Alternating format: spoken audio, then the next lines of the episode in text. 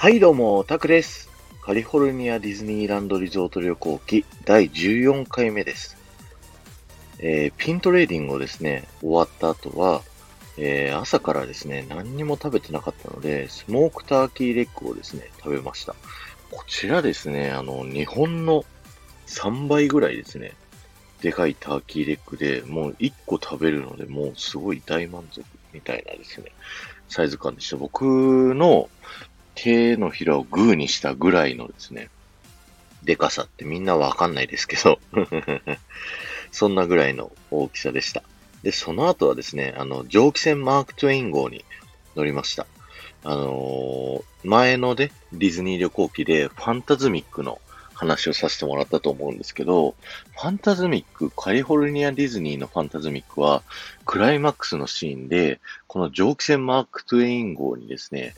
あの、ミッキーが蒸気船ウィリーの格好をして、もうディズニーキャラクターが勢揃いでですね、乗ってくるという演出があったので、もうそのミッキーが立ってた位置にですね、自分も立ちたいという思いでですね、あの、乗らせていただきました。いや、すごいなんか感動ですよね。ショーで実際キャラクターたちが乗ってたステージに自分も乗れるみたいな、そんな風なね、イメージになるので。で、そこの蒸気船マーク・トゥイン号の上からですね、えー、実際ショーが行われていたトムソーヤ島のステージとかをですね、まじまじと見て、もう普通に島なんですよ、昼間見ると。なのに夜、どこからそこ、マレフィセントドラゴンが出てくんだろうみたいな。そんな感じでですね、まじまじと見ておりました。えー、そしてですね、その後ですね、お昼のパレードを見に行きました。えー、こちらですね、ミッキーのサウンドセーショナルパレードというパレードで、えー、ミッキーマウスがですね、あの、ドラムをですね、叩きながらですね、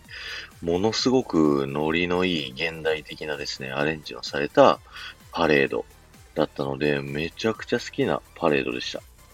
こちらのパレードはですね、1日に2回行われていて、1回目はですね、It's a Small World の横の入り口から出てきて、えープラザ右半分をこう降りていって、メインストリート USA を通って引っ込んでいくというパレードルートになっていて、逆に夜ははですね、反対側から出てくるんですよね。メインストリート USA 側から出て、えー、It's a Small World の方に帰っていくというようなですね、カリフォルニアパレードルートになっているんですね。で、このパレード何が好きかっていうと、もう選曲なんですよ。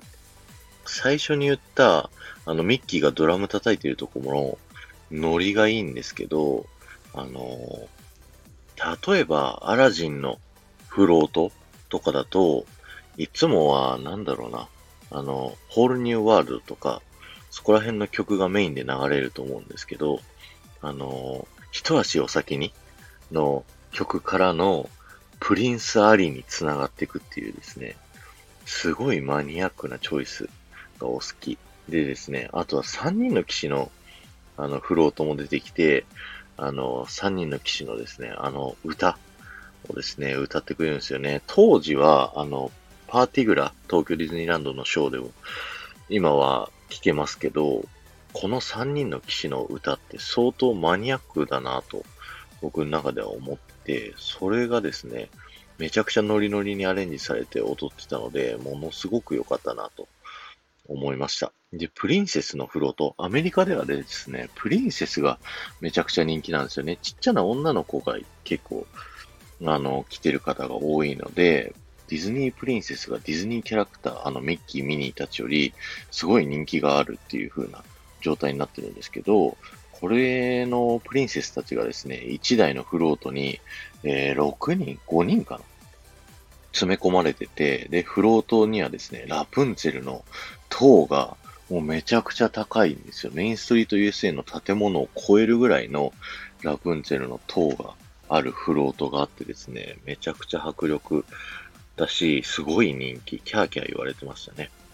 で、その後ですね、プリンセスと魔法のキスのフロートがあって、やっぱカリフォルニアのディズニーって、ニューオーリンズに近いから、ニューオーリンズスクエアっていうエリアもあるので、こう、プリンセスと魔法のキス推しがすごいんですよね。